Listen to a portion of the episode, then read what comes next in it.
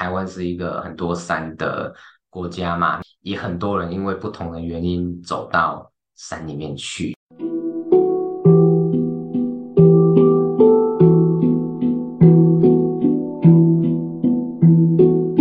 蓝海就在你身边，转动思考的角度，开启蓝海新商机。各位听众朋友，大家好，我是 Ken，欢迎收听蓝海就在你身边。我今天录音的时间呢是二零二三年的九月二十三号。那本来呢就是在录音的这个当下，我应该是走在八通关的路上。对，就是我们今年初的时候和另外三位大学同学，然后我们就是有约好说，今年要一起去走八通关，是这个全程的八通关，要八天七夜从。南投的信义乡那边进去，然后再从台东的这个呃南安游客中心那边出来，那全程就是可能呃九十多公里，然后八天七夜把这个完整的八通关古道把它走完，那是我今年非常非常期待的一件事情，就是一个人生当中很重要的清单，然后又是跟。呃，已经就是毕业二十几年的大学同学一起去，对，说很期待这次的行程。那但是呢，就是呃，其中一位同学要在美国工作嘛，那他刚好签证有问题，所以本来要九月底回来，又没办法回来了。然后又加上前阵子的台风，把这个八通关其中的一段路给呃冲坏了，那是没办法通过的，所以。因为这两个原因，这个八通关的行程就取消了，也也不能说是取消了，就是会要顺延到明年这样子。那我就都一开始觉得蛮可惜的，那现在当然释怀了。那本来我们这个呃后天就礼拜一要播出的那一集已经录好，都上架了。对，不过我觉得哇，今天还是很想要，对，虽然不能去八通关，但是还是要。想讲一下跟山有关系的事情，对，那个假装自己有开始了这一趟旅程。那所以今天呢，想跟大家一起讨论的题目呢，就是呃，很多人在爬百岳嘛，那大家觉得说，呃，登顶或者是到百月这个事情，登顶这件事情是一个目标还是一个结果？对，那我想很多很多人喜欢山，那他进去山里面的呃目的不只是为了登顶，那也有就是会有一些人他就是诶为了登顶，为了收集白月，那去到山里面，那这两个会有一些呃什么差异的？那至少会有一个差异就是呃如果是为了只为了登顶，只为了收集百岳去去爬山。那爬山的过程当中呢，就是是没什么乐趣的，或甚至是有一些痛苦的。但是呢，如果是因为其他的原因去到山里面，比如说，哎，本身就很喜欢山里面的感觉，也许是风景，哇，也许是这个放松的心情，或是说，甚至有些人他为了研究动物、植物、地质，哦，或为了摄影等等各种。不同的原因或目的去到山里面，那他在这个过程当中他是很享受的，然后呢也会不小心就顺便收集到很多的白月，那登到很多三角点这样子。对，那那对第二种情况来讲，就是是因为其他原因去到山里面的这个登顶只是一个结果，并不是他初始的目标。那在这个过程当中呢，就是会。很快乐，那很享受，那也有除了登顶外，还有很多的收获。对，所以呃，我个人就会觉得说，如果去到山里面，那是有能够把登顶当成结果，而不只是目标的话，那其实整个旅程会更丰富，也更有收获。那所以呢，就是在蓝海策略，就是我们在呃开创商业模式的时候。我们也常常就是是为了赚钱，那去开创新的商业模式，尝试新的商业模式。那这样子会跟我个人觉得，然后就是会跟这个登山一样，就如果只是为了赚钱，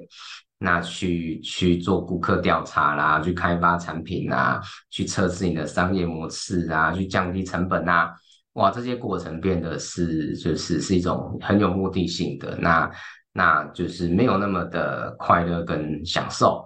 那如果呢，我们反过来就是用蓝海策略的概念。我们追求的是做价值创新，我们追求的是做对的事情，我们追求的是和这个世界、这个社会和我们身边的人能够呃互助互利。那用商业的这个价值链去串起这个合作的流程，那自然而然的也会产生获利的结果。对，那就变成是目的是价值创新，那获利只是结果。用这个方式来来来看待商业的话，那原则上会比较快乐。那也一样是能够达到这个呃获利或者是财务报酬的结果。对，甚至不只是这样子。为什么呢？我们一样就是又再回到爬山这件事情。对，当我们不管。因为为了登顶而登顶，还是说哦，我我去研究黑熊、研究山椒鱼、研究植物，这个过程当中，哎，登到山顶了。我们登到山顶的那一刹那，除了完成了站在山顶上这件事以外，通常都还有其他的收获。对，我们可能可以看到，哇，这个很广阔的风景。那我们可能会有一些心理上的感受。我们可能可以留下这个很美丽的照片。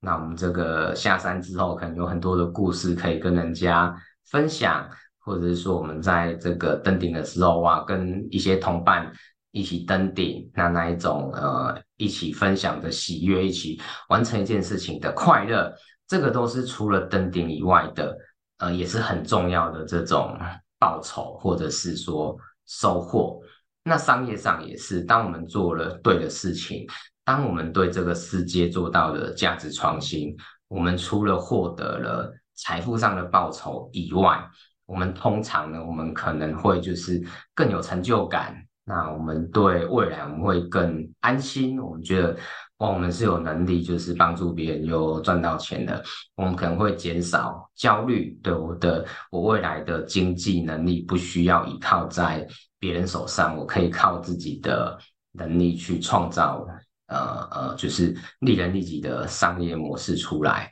那在这个过程当中的一些能力的累积，那格局的成长，对视野的开阔，也都是做了价值之创新之后，那顺带而来的，除了财富以外，自然会累积出来的报酬。那所以说，我觉得不管是爬山，或者是从事这个呃商业工作，那我们不要把登顶，不要把呃赚钱当成目的，而是把它当成是结果。我们专注在我们去做对的事情，专注在去做我们喜欢的事情，去找到别人的需求，那把我们的喜欢、我们的专长跟别人的需求做一些连接，那调整现有的商业模式或开创新的。商业模式，那这样子的过程和结果都会是更快乐的。那我们再回到讲山，就是呃一开始有提到嘛，就是很多人去爬山，他不只是为了登白月，他有其他的目的，对，其他的动机，对的动物、植物啊、景色啊、河流啊、山川等等等等。那我自己为什么会喜欢？登山呢，我觉得登山这件事情有有几个很吸引我的地方。我想第一个是，呃，我很喜欢就是漫步在这种就是很高大的乔木的林间，哦，那就是通常那种时刻就是 不太会晒到太阳，然后然后四周的景色很开阔，然后又很安静，在那里有一种很宁静，然后四周很。舒适的觉，对，感觉自己置身在大自然的那一种那种舒适感，我很喜欢。然后我也很喜欢，就是晚上的时候，然后万籁俱寂，对，就是呃四周只有动物的声音，只有风吹的声音，对，那我觉得这个天籁，对我都真的这种感觉对我来讲就是一种。天籁的感觉，我很喜欢这样的感觉。那第三个呢，就是我非常非常喜欢跟好朋友一起爬山。对，那我刚刚提到的这个，我们要四个要一起去爬山，我们四个都大学同学嘛。那另外三个他们在大学的时候都是登山社的，所以我就会当跟屁虫，对，跟着他们一起去，像是这个呃北大武山啊、南湖大山啊。哦，或者是萨卡档溪这个禁区里面的一座山，我都是跟我都是跟着这些登山社的同学一起去的这样子。那我觉得大家一起就是一起煮饭啊，然后呃晚上这个吃完饭休息的时候围坐在那边聊天，哇，也许就是呃煮一壶热茶啦，哇那边聊天，我觉得那个是非常非常美好的时刻，对我来说，对，所以。所以就很期待这次的八通关之行，因为也真的很久没有跟呃这群朋友，所以我们都一直都还是有联系啊，但是很久没有一起进到山里面了。然后我对八通关就是有一种很特别的感情吧，就是我记得高中的时候有一篇课文有讲到八通关，对，忘记那个。课文的那那个标题的，但是内容就是有描述八通关的景色，那个草原的感觉，还有它的历史。对，那那八通关整条路上就是很多日据时代留下来的一些建筑或者是遗迹。对，那我对这样子有自然然后有历史的这一条古道，就一直很想要去走完它的全程。所以就会那么的期待这次的八通关之行，对，不过也没关系，就是现在延到明年嘛，那就那就明年再去这样子。那今天的主题呢，就是想要跟大家分享，就是在商业上面，那我们可以转换一下我们原本的这个思考的观念，就是以前我们会哦把赚钱当目标，那我们怎么去达成这件事情？那我们如果从蓝海策略的角度来看的话，我们可以去思考说，我们怎么样在我们熟悉的产业里面，或者是我们好奇、我们有兴趣的产业里面，然后去创造价值，然后顺带就会有这个财务上的报酬。那我想，我还是也举一些例子，等我们一样先从山开始好了。就是假设我们在山里面做协作是我们的工作，那协作是什么？就是帮这个登山客，呃，背背一些背包，里面可能是一些食物啦，或者是说呃帐篷啦、器材等等。那我们如果到住宿的地点的话，可能需要帮忙煮饭。对，这个是假设这是我们的工作。那我们如果比如说啊，我们假设我们对动植物很有兴趣，或是我们对这个山林是很认识的，那我们试着在这个爬山的过程当中，哇，去跟登山客来参加登山的这个这个民众消费者去解释、去说明这些故事，那让他们的这趟旅程有更多的收获、更多的趣味，那我们就提供了这个呃与众不同的价值，独树一格的价值。或者说我们很喜欢烹饪，哇，那我们带的团，对这个的饭就是特别好吃。那我们去做我们喜欢的事情，又对消费者是有贡献的，自然而然呢，我们就是呃，我们就可以获得更多的报酬，因为就是应该会有人家觉得你这样的工作是值得更高的报酬的，或是有呃更好经济能力的人会希望你来做他的协作，那给你更多的。报酬，甚至能够因此再发展出其他不同的商业模式，是利人利己的。呃，现实的呃山下的现实生活也是一样的。我前阵子看到一个我觉得很棒的商业模式，就是有一些大概四十几岁的这种呃 CFO，就是在这个财务上面呃很有经历、很有资历，在大企业服务过的人。那他们几个人呢？呃，共创了一个公司，他们的目标服务的对象就是很多的新创公司，很多的新创公司因为这个资源的关系，他们没有办法单独请一个呃高高阶的财务主管，或甚至呢就是呃连会计呀，可能都就是哎，就这个支出都是一个负担。那他们就是呃用集体的力量去服务，譬如假设他们有七八个人，他们可以可以可以服务四十间五十间这种新创公司，那提供这个呃财务规划上面的或记账上面的这种服务，那也许是按月计费，也许是按件计费，那呃不同的模式这样子，那那我觉得这个就是你把你喜欢的东西，那对社会上。面呃创造了一个价值，对新创公司可以用更少的成本，那拿到更专业的这种财务服务，我觉得这个是一个呃就是一种价值创新的展现，就是去做对的事情，那获得财务报酬的一种展现，或者是说像我我们我住的地方是一个从化区嘛，那我发现过去几个月就是有。周末的时候，礼拜或礼拜的时候，越来越多的这种餐车，所以他们就会固定在某个地方，这个呃傍晚的时候就会出现。那有时候是这个烤披萨的啦，窑烤披萨的，我也看过这个呃炒意大利面的啦，看过这个手做汉堡的啦，哇，那就是通常都是真的会有蛮多人在那边排队的。我觉得就是。呃，现在周末的时候，大家可能会想要放松一下，就不要自己煮饭嘛，在外面吃，或者是呃外带回家吃。然后这个附近的餐馆，可能大家都已经吃过好几次遍了，所以这样子就会很新鲜。对，那这些行动餐车，哦，也许他们原本是厨师，或者也许他们原本呃自己有在经营餐厅，或甚至他们呃原本是在。呃，公司工作，但是就是哎，辞职出来自己创业，这个我不晓得，但是都有可能。那他们看到了这个需求，创造了一个新的商业模式出来。对，他们用不同的角度去诠释这个餐饮的需求、周末晚餐的需求，那提供价值。对，那这个过程当中，他们就会获得财务报酬嘛。那我相信他们这样子去做，就是能够。呃，主动安排自己的时间，那甚至呃更有弹性，然后收入也比原本工作高，那这个都是一个很正面的这个商业的循环。对，所以呃，不管是爬山或者是商业上的工作，那那我们不要把这个赚钱，不要把登顶当成目标，把它当成是结果。那我们试着去做到价值创新。那怎么做到价值创新？就是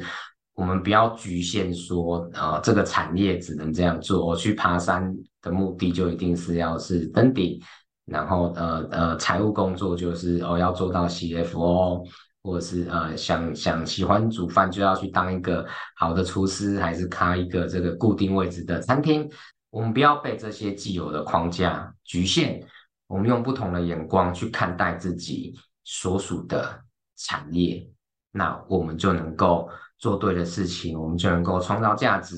我们就能够获得财务报酬和其他的心理上面的收获跟成长。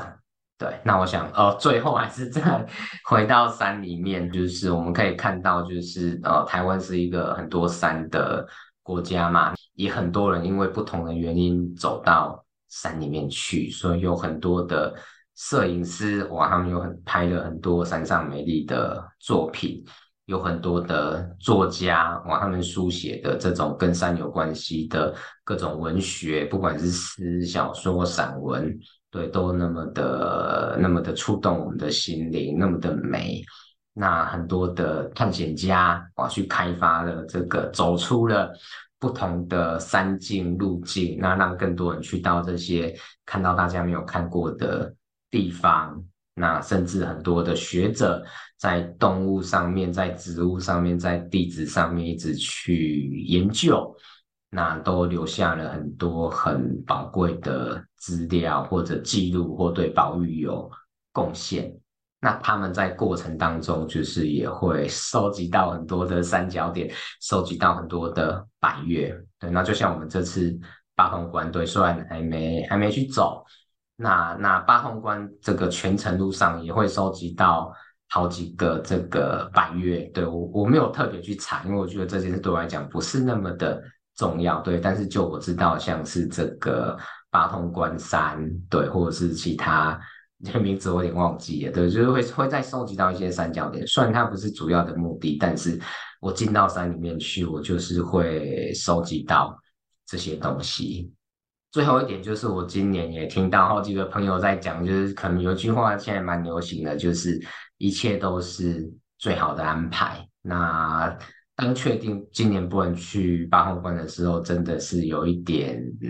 遗憾跟 跟跟跟伤心吧。对，但是很快的，就是会转念，就是哎，明年可以再去，或甚至明年没有去，那以后也还有时间去，或甚至一辈子都没去成，其实也都。没有关系，对，那我觉得那个一切都是最好安排，并不是一个很负面的或自我安慰的字眼，因为我觉得，呃，如果用静态或者是用负面来看，就是一种可能会偏向自我安慰吧。但是我们如果用很正面的角度，或者是像蓝海策略一样，我们用动态的角度来看这件事情，对，什么叫一切都是最好的安排？就是我们在呃每一天。呃现在跟未来的每一天每一刻，那我们都去做好最多的准备，对，包括这个学习，包括计划，包括心灵上面的开拓、充实、准备。我们把这些事情做好了，那不管什么样子的结果出现，我们自然而然就会觉得那个是最好的安排。那像这次的八通关，就是我觉得很奇妙，就是的潜意识的力量很大。就我们原本知道九月底要去走八通关，那我大概六月份的时候就开始的。平常我就喜欢运动嘛，但是就是以打棒球为主。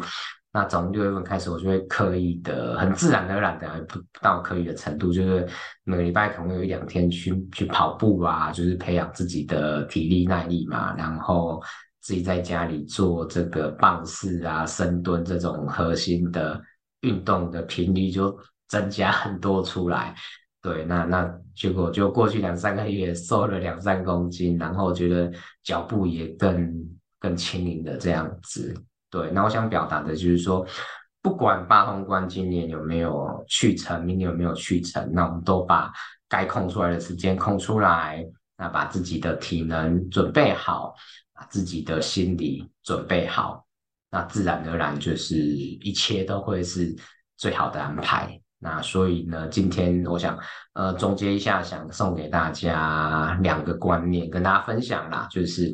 第一个就是很多的事情，那我们把不要把原本以为是结果的东西，像是赚钱啦、升官发财啦，哦这个找到好的伴侣啦，哦买到好的房子啊，我们不要把这些事情当成。目标，我们的目标是去做到价值创新。我们的目标是去找到我们喜欢的事情。我们的目标是去建立和这个世界就是互利共生的这种呃系统或者模式出来。那自然而然的很多的好事就会发生了。那第二个呢？呃，什么叫做一切都是最好的安排呢？这个世界上绝大多数的人事物都不是我们能控制的，那我们当然就是要去接纳这些我们不能控制的事情。对，但是我觉得我们自己可以控制自己，可以做准备的事情就已经够多了。那所以呢，什么叫做一切都是最好的安排呢？是因为我们在每个当下都做了最充足的